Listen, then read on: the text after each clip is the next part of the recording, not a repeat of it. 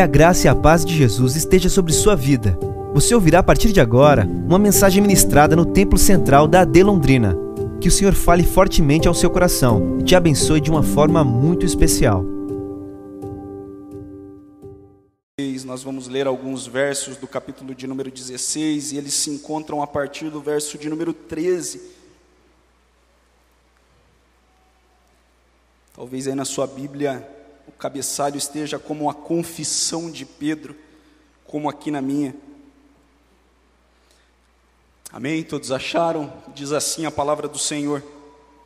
Chegando Jesus à região de Cesareia de Filipe, perguntou aos seus discípulos, perguntou aos seus discípulos: Quem dizem os homens ser o filho do homem? Responderam-lhe: Uns dizem que o Senhor é João Batista, outros dizem que o Senhor é Elias e outros Jeremias ou um dos profetas. Perguntou-lhes o Senhor: E vós, quem dizeis que eu sou? Simão Pedro, olhando para o Senhor, respondeu: Tu és o Cristo, o Filho do Deus vivo. Respondeu-lhe Jesus: Bem-aventurado és tu, Simão, filho de Jonas, pois não foi carne e sangue quem te revelou, mas meu Pai que está nos céus. E também eu te digo que tu és Pedro, e sobre esta pedra edificarei a minha igreja e as portas do inferno não prevalecerão contra ela. Eu te darei as chaves do reino. Tudo que ligares na terra será ligado nos céus, e tudo que desligares na terra será desligado nos céus. Então ordenou aos seus discípulos que a ninguém dissesse que ele era o Cristo. Desde então começou Jesus a mostrar aos seus discípulos que era necessário ir a Jerusalém, sofrer muito nas mãos dos líderes religiosos, dos principais sacerdotes e dos mestres da lei, ser morto e ressuscitar no terceiro dia. Pedro chamou-o à parte e começou a repreendê-lo, dizendo: Senhor, tem compaixão de ti, isso nunca te acontecerá. Ele, porém, voltando-se, disse a Pedro: Para trás de mim, Satanás, tu que me serves de pedra de tropeço não compreendes as coisas que são de Deus, e sim as que são dos homens. Louvado seja o Senhor pela Sua palavra, que é viva, que é sempre presente nas nossas vidas. Queridos, como já foi dito aqui no início do culto pelo pastor Elias e explanado de forma tão excelente pelo pastor Cleverson, hoje nós comemoramos, nós celebramos o dia da reforma protestante. São 514 anos de celebração ao Senhor é, por tudo aquilo que o Senhor usou os nossos irmãos do passado para, encorajados pela presença do Senhor, pela direção do Espírito Santo, se posicionarem e a partir daí direcionarem a igreja, debaixo da direção do Espírito Santo também, nos passos que dariam a seguir. Como foi passado aqui pelo pastor, nós temos as grandes ênfases da reforma, que são baseados em cinco pilares. E a primeira delas é a singularidade das Escrituras, a segunda delas é a singularidade da fé, a terceira, a singularidade da graça, a quarta, a singularidade de Deus, e a quinta, a singularidade do nosso Senhor Jesus Cristo, mais conhecido como Solos Cristos. E é sobre isso que Deus trouxe ao meu coração essa noite para compartilhar com os irmãos. A singularidade daquele que é o cabeça da igreja, daquele que está acima de todas as coisas, daquele que orienta a sua igreja e que é a pedra fundamental para nós cristãos esse dia de hoje. O conhecido solas, solos Cristos evidencia que Jesus, o Filho de Deus, é o único mediador entre Deus e e os homens. Ele é a porta do céu, ele é o caminho que nos leva ao Pai.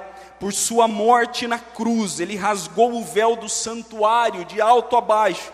Ele abriu-nos um novo caminho para Deus. Dizer, Jesus é o único Salvador. Jesus é o único Senhor. É aquele que diante dele se dobra todo o joelho dos que estão na terra, no céu e debaixo da terra, para que toda língua confesse que Jesus Cristo é o Senhor para a glória de Deus Pai. Ele é o cabeça da igreja.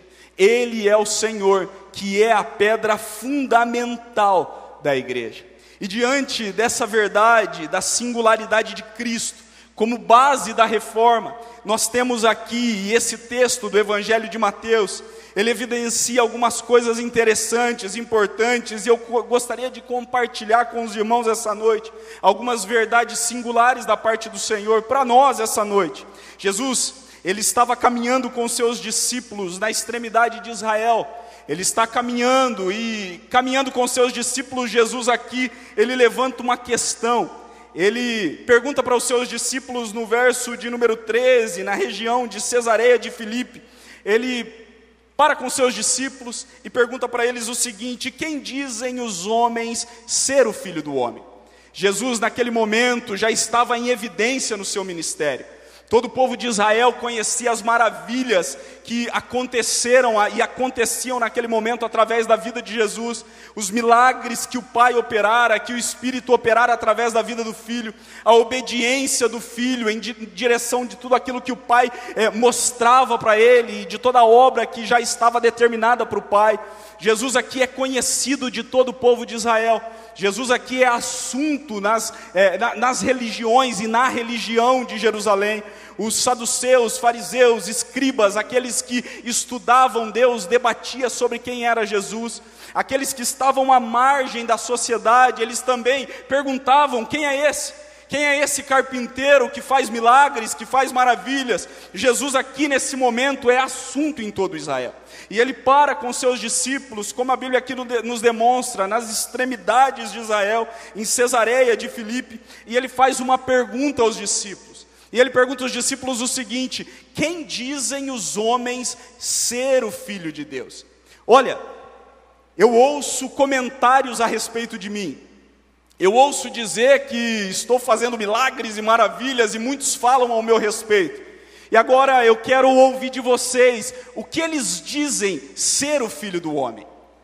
Quem dizem os homens, aqueles que estão conversando a meu respeito, aqueles que estão falando sobre os meus milagres, aqueles que estão discutindo se eu venho da parte de Deus ou não, o que esses homens dizem ser, quem esses homens dizem ser o filho do homem?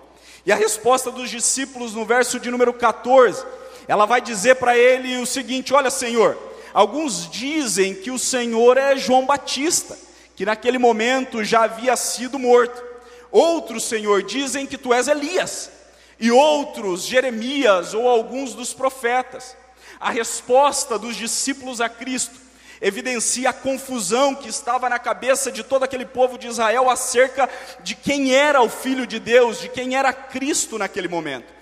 O povo estava em dúvidas, a interrogação batia e os discípulos então levam a Jesus isso: olha, Senhor, alguns dizem que tu és João, outros dizem que tu és Elias, alguns outros dizem que tu és Jeremias.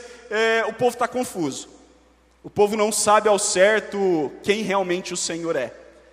Jesus, então, ao ouvir essa resposta dos seus discípulos, ele olha para eles e ele diz o seguinte: ele pergunta o seguinte: Olha, e vocês? O povo está dizendo isso de mim. Eles ouviram comentários acerca de quem eu sou. Uns acham que eu sou João, outros acham que eu sou Elias, outros tantos acham que eu sou Jeremias, mas e vocês? Vocês que estão caminhando comigo em todo esse tempo, vocês que estão ouvindo a minha palavra, vocês que estão sendo ensinados por mim, vocês que estão dormindo e acordando comigo, vocês que estão sendo testemunhas de todos os milagres que eu estou operando e de tudo aquilo que eu estou ensinando, quem vocês dizem que eu sou? Vocês que caminham aqui comigo. Ao passo que, diante dessa pergunta de Jesus, no verso de número 15: E vós, quem dizeis que eu sou? Pedro, sempre ele, é o primeiro a responder ao Senhor. Pedro, ele se levanta, ele toma a palavra e ele diz o seguinte: Senhor, tu és o Cristo, o Filho do Deus vivo. Pedro evidencia aqui para o Senhor algo que não foi revelado por carne, que não foi revelado por sangue, que não foi revelado por teorias humanas, por questões teóricas relacionadas às coisas vividas no dia a dia, da prática ou também na teoria dos estudos. Pedro aqui evidencia ao Senhor aquilo que foi revelado pelo Espírito Santo. Pedro diz ao Senhor o seguinte: Senhor, tu és o Cristo, o Filho do Deus vivo. O Senhor, ao ouvir essa resposta de Pedro, ele olha para Pedro e diz o seguinte: Pedro, bem-aventurado és tu verso de número 17, Simão Barjonas. Porque não foi a sua capacidade de interpretar, não foi a sua cosmovisão, não foi a sua capacidade de entender o momento quem te revelou isso. Quem te revelou isso foi o Espírito Santo de Deus. Por isso, não fique aí é, é, levando em consideração que você é o tal, Pedro, ou que você é melhor do que os outros. Eu quero dizer uma coisa para você, Pedro: quem te revelou não foi carne nem sangue, mas foi o Espírito Santo de Deus, quem mostrou para você que eu sou o Cristo, o Filho do Deus vivo. Louvado seja o Senhor. E no momento em que o Senhor diz isso a Pedro, no verso de número 17, o Senhor ele vai dar continuidade nisso.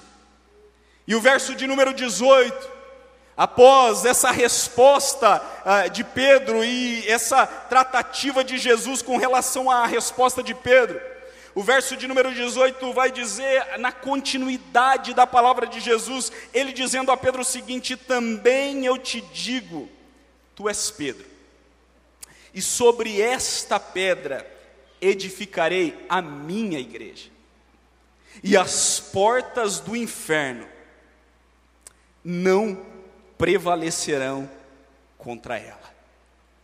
Louvado seja o Senhor. Queridos irmãos, existem algumas correntes de interpretação no que diz respeito a essa resposta de Jesus para Pedro. Alguns dos estudiosos, e a primeira delas, dizem que, alguns argumentam que essa pedra seria o próprio Pedro. Esta pedra ao qual Jesus edificaria a sua igreja seria o, o próprio apóstolo Pedro, que estaria ali e o seu nome, ele vai evidenciar isso. E alguns levam para essa corrente de interpretação.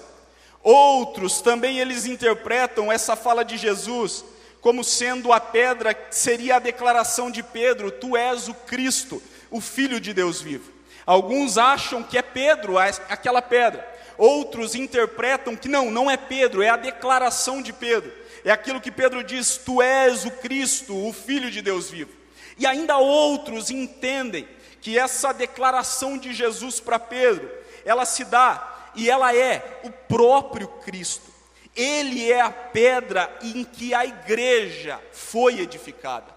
E essa é a linha de interpretação que nós entendemos como coerente que nós entendemos como sendo o fundamento dessa resposta de Jesus para Pedro. Cristo é a pedra, Cristo é o fundamento, Cristo é aquele que edifica a sua igreja e que as portas do inferno não prevaleceriam contra ela. Alguns entendem que o fato de Jesus ter respondido para Pedro, Tu és Pedro, é, é um trocadilho no que diz respeito ao nome de Pedro. O nome de Pedro aqui, ele evidencia que sim, Pedro é pedra, mas alguns estudiosos dizem que o nome Pedro, ele se dá no, no fragmento de uma pedra. E quando Jesus ele diz para Pedro, olha, tu és Pedro, Jesus está dizendo assim, você é o fragmento, e sobre esta pedra, que é o fundamento, que é a pedra, que é a rocha, sobre mim a igreja seria edificada. Louvado seja o nome do nosso Senhor. É sobre Cristo, é sobre esse fundamento, é sobre essa cabeça, é sobre esse rei que veio, viveu e morreu em seu e em meu favor. A sua igreja resiste dois mil anos, glorificando o seu nome sobre essa terra. O Senhor olha para Pedro e diz: É sobre mim, é sobre mim que esta igreja será edificada. É sobre mim que esta igreja crescerá. É sobre mim que esta igreja será fundada, será alicerçada, conseguirá passar pelas tempestades dessa vida. E Jesus diz aqui para Pedro, e diante dessa interpretação, Deus trouxe ao meu coração algumas verdades, irmãos, e eu quero dividir aqui com os irmãos ao longo dessa noite, dessa ministração. E a primeira delas se encontra também no verso de número 17. E Jesus, a primeira verdade que nós aprendemos aqui, que Jesus é o fundamento da igreja. Jesus é a pedra. E o apóstolo Paulo vai nos relembrar disso. O apóstolo Paulo vai dizer que ninguém pode pôr outro fundamento além daquele que já está posto, que é Cristo. Ninguém pode edificar outro fundamento além daquele que já está posto. Cristo é o nosso fundamento. Cristo é o nosso alicerce. É em Cristo que você está aqui essa noite. É em Cristo que você tem passado as intempéries da vida, tem passado os lutos da sua existência, tem vivido frustrações, mas tem chegado até aqui, porque Ele é o seu fundamento, aleluia. Ele sustenta a tua vida, meu irmão. É Ele quem sustenta a nossa existência nessa terra. O mesmo apóstolo Paulo, em 1 Coríntios, verso de número 3, capítulo de número 3, verso de número 11, vai dizer: Porque ninguém pode pôr outro fundamento além do que já está posto, o qual é Jesus Cristo. Ninguém pode pôr outro fundamento. Ele é o seu fundamento. O próprio Pedro, ao pregar aos cristãos, aos irmãos, aqueles que ainda não haviam se convertido em Atos, ele vai destacar esse fundamento. Ele vai dizer que Jesus e não ele é a pedra de esquina sobre qual a igreja está edificada.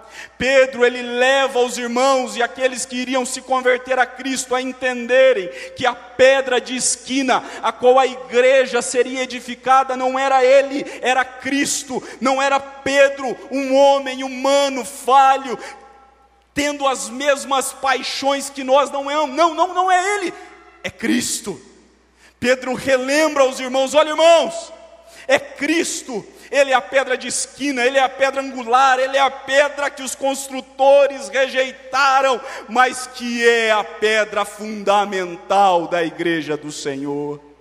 Louvado seja o Senhor, o fundamento da igreja, em todos esses anos, e também depois da reforma tem se dado a Cristo, meus irmãos. É Cristo quem nos tem sustentado. Celebramos, como aqui foi dito, esses 504 anos da reforma, mas traçamos, tragamos a nossa memória, ao nosso coração, tragamos a nossa consciência, a igreja primitiva que amava esse fundamento com todo o seu coração, que levava o evangelho de Cristo além das dificuldades, pois sabiam em quem estavam fundamentadas. O que Martinho Lutero fez, o que esses homens fizeram, foi, foi trazer a memória, foi resgatar resgatar a doutrina dos apóstolos, foi trazer para nós uma contribuição para o resgate de algo que já está estabelecido nas Escrituras.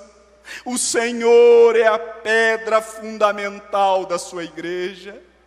E uma segunda verdade que nós aprendemos aqui: Cristo, além de ser a pedra fundamental, Ele é o dono da igreja. Ele é o dono da igreja. Eu edificarei a minha igreja. Verso de número 17. A igreja não são dos pastores, a igreja não são dos líderes, a igreja não são dos membros, a igreja não é de dizimistas, a igreja não é de homens, a igreja é do Senhor Jesus. Ele é o dono da igreja. Ele é quem sustenta a igreja. A igreja não é minha, a igreja não é nossa, a igreja é do Senhor.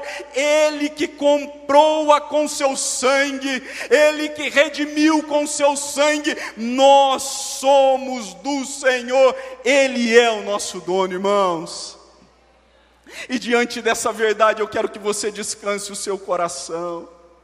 Você que tem depositado a sua confiança em homens, você tem que ter estabelecido a sua confiança, você que tem em algum momento desviado o seu foco daquele que é o dono da igreja, realinhe a sua visão essa noite, realinhe as suas expectativas essa noite, coloque o seu coração naquele que é o dono da igreja, naquele que é o fundamento da igreja naquele que te sustenta, naquele que dá para você a oportunidade de caminhar diariamente por Sua graça e misericórdia, Ele cuida de você.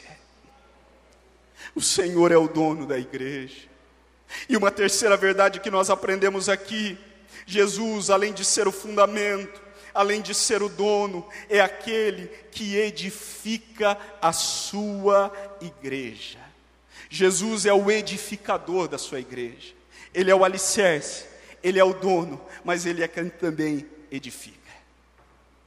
Paulo vai lembrar isso. Paulo vai dizer que ele plantou, Apolo regou, mas é Deus quem deu o crescimento. Uns plantam, outros colhem, uns plantam, outros regam, mas quem dá o crescimento é o Senhor. O Senhor é aquele que edifica a sua igreja. O Senhor é aquele que nos sustenta pela Sua palavra. Quem edifica não somos nós, quem edifica a Sua igreja é o próprio Jesus.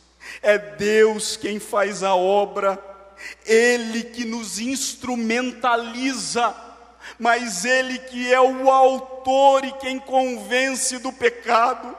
É Ele quem chama, é Ele quem regenera, é Ele quem justifica, Ele quem glorifica, Ele quem santifica, Ele é quem consuma a salvação, meus irmãos. Nós somos instrumentos em Suas mãos, e ao longo dessa trajetória podemos aperfeiçoar esses instrumentos, podemos servir a igreja, podemos estar à disposição, mas o Senhor, Deus, é quem edifica, o Senhor, Deus, é quem estabelece o crescimento, é o Espírito que vai dando para você a graça e a estrutura necessária para resistir, para crescer, para se aprofundar, para em experiências com Ele caminhar até o grande dia é o Senhor. É o Senhor quem edifica a sua igreja. E a quarta lição que nós aprendemos aqui no Evangelho de Mateus é que Jesus, além de ser aquele que é o fundamento, além de ser aquele que cuida, o dono, além de ser aquele que edifica, ele é também quem protege a igreja e as portas do inferno não prevalecerão contra ela. Queridos, somos gratos pelos pais da igreja, somos gratos pelos homens que corajosamente se posicionaram para uma reforma, somos gratos por homens que até aqui sustentaram as suas fés a sua fé e tem nos dado a condição e oportunidade de hoje desfrutarmos o que desfrutamos. Mas é Jesus quem nos protege, é Jesus quem te guarda, é Jesus quem caminha com você, é aquele que, que, que, que o salvou, é o mesmo que te protege, que cuida, que preserva, que coloca debaixo das suas asas, assim como a galinha coloca os seus pintainhos debaixo das suas asas. O Senhor cuida de ti, meu irmão. O Senhor cuida da tua vida, o Senhor te protege e as portas do inferno não prevalecerão contra a igreja do Deus vivo. O Senhor te guarda, o Senhor protege a tua entrada e a tua saída. Existe um hino muito maravilhoso que sempre o pastor que dão canta aqui para nós é conte as bênçãos, dize as quantas são, estendidas da divina mão, vem dizê-las todas de uma vez, e você verá surpresa o quanto Deus já fez.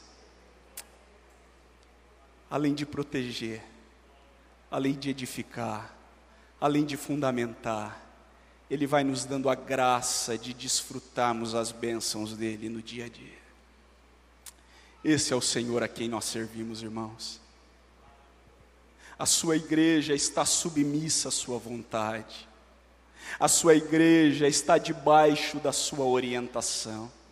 A sua igreja está submissa ao evangelho da verdade.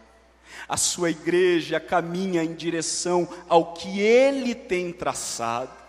A sua igreja está com os ouvidos abertos para seguir aquilo que o seu evangelho propõe. O Senhor protege a sua igreja. Louvado seja o Senhor. Cristo é aquele que fundamenta. Cristo é aquele que cuida. Cristo é aquele que é o cabeça. Cristo é aquele que protege. E diante de todas essas verdades, a pergunta que talvez a gente nos faça é: onde a igreja faz parte e qual é o posicionamento e a postura da igreja diante de todas essas verdades. E aqui, não é se referindo a uma denominação, não é se referindo à igreja A ou à igreja B, à Assembleia de Deus ou à Batista, ou à igreja de Fulano ou de Ciclano. Não, é o corpo de Cristo, é a noiva do Cordeiro, é a igreja do Senhor. Talvez diante disso nós nos perguntemos, diante de todas essas verdades, qual é o propósito da igreja nessa terra? Cristo é o cabeça, Cristo é o que cuida, Cristo é aquele que sustenta, Cristo é aquele que, que nos alimenta, Cristo é aquele que nos protege nessa caminhada. E qual é o nosso propósito aqui, diante de todos os benefícios que Ele nos tem concedido? E a resposta a gente pode encontrar em Efésios, capítulo de número 3, verso de número 10, onde o apóstolo Paulo vai trazer para nós o propósito da igreja do Senhor para que pela igreja a multiforme sabedoria de Deus se torne conhecida agora dos principados e potestades nos lugares celestiais, segundo o eterno propósito que estabeleceu em Cristo Jesus, nosso Senhor, pelo qual temos ousadia e acesso com confiança mediante a fé no Senhor. Nós, como igreja de Cristo, precisamos evidenciar essa multiforme sabedoria, para que ela seja conhecida diante dos principados, diante das potestades. Nós, como igreja do Senhor, sustentada, nutrida, guardada, protegida por esses interpéries da vida. Precisamos evidenciar qual é o nosso propósito aqui, e é mostrar a multiforme sabedoria de Deus, para que ela seja reconhecida dos principados e das potestades. Meus irmãos, nós temos uma responsabilidade. Nós, como igreja do Senhor, guardados todos esses anos, protegidos em todas as caminhadas interpéries dessa vida, temos a responsabilidade de evidenciar esse Cristo, de mostrar esse amor, de mostrar para o povo que ainda jaz no maligno, para o mundo que está em trevas, a multiforme sabedoria de Deus. Paulo diz que nos últimos tempos sobreviriam momentos e tempos difíceis e trabalhosos, porque os homens, eles seriam amantes de si mesmos, eles seriam orgulhosos, avarentos, eles queriam ou, ou iriam buscar lucros e interesses pessoais. E nós vemos uma reforma diante de uma igreja 514 anos e quatro anos atrás, um posicionamento de um homem que estava contrário a tudo aquilo que queriam tirar de lucro, a toda a instrumentalização carnal da igreja. E hoje nós estamos aqui recordando, celebrando e trazendo à memória que só Cristo é o Senhor e tem a direção através do seu Espírito para aquilo que é o melhor para a sua igreja. Ele é o teu Deus, só Cristo, só o Senhor, só Ele é o mediador entre Deus e os homens. Só Ele tem a condição de mostrar para esse mundo, através da Sua igreja, o seu amor. Não tem outro meio, não tem outra forma, não tem outras alternativas, é somente Cristo, meus irmãos. E o Senhor aqui, Ele, no verso de número 19 do capítulo 16 de Mateus, nós já caminhamos para o final e Jesus diz para Pedro o seguinte: Eu te darei as chaves do reino dos céus. Tudo que ligares na terra será ligado nos céus, e tudo que desligares na terra será desligado nos céus. Jesus mostra para Pedro a autoridade que ele daria para a sua igreja em conformidade com o seu evangelho.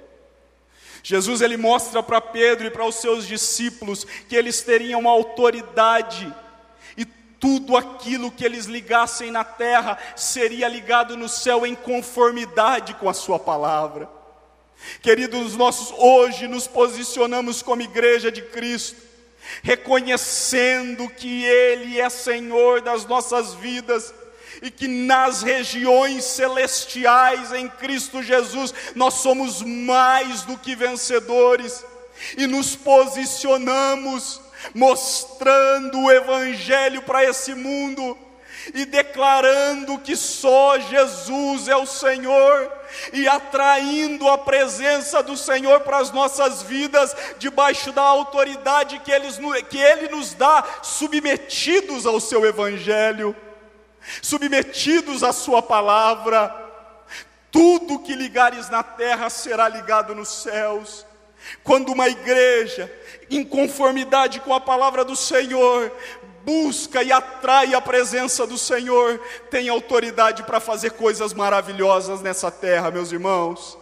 Jesus ele nos capacita para isso. Jesus ele nos dá ferramentas para isso. E Jesus, pela Sua palavra, nos dá autoridade para nos posicionarmos em um mundo caótico, em um mundo de trevas, em um mundo que jaz no maligno, em um mundo de extremos, nos posicionarmos como arauto dele. E mostrarmos que nas regiões celestes nós somos mais do que vencedores. E estamos aqui para evidenciar o amor dele a esse mundo perdido e mostrar que diariamente nós, à luz do Evangelho, vamos nos reformando, nos reformando, nos reformando e vivendo para agradar a Ele e para sermos testemunhas do amor dele nessa terra. Esse é o nosso propósito. É isso que Cristo, como Senhor da igreja, quer para nós. Somente a Cristo a glória. A singularidade de Cristo é uma das evidências, é um dos testemunhos dessa reforma. E nós, como igreja do Senhor aqui, abrimos os nossos corações para compreender que Ele é o cabeça, que Ele direciona e que Ele tem o melhor para cada um de nós, hoje, sempre e por toda a eternidade. Você pode se colocar de pé.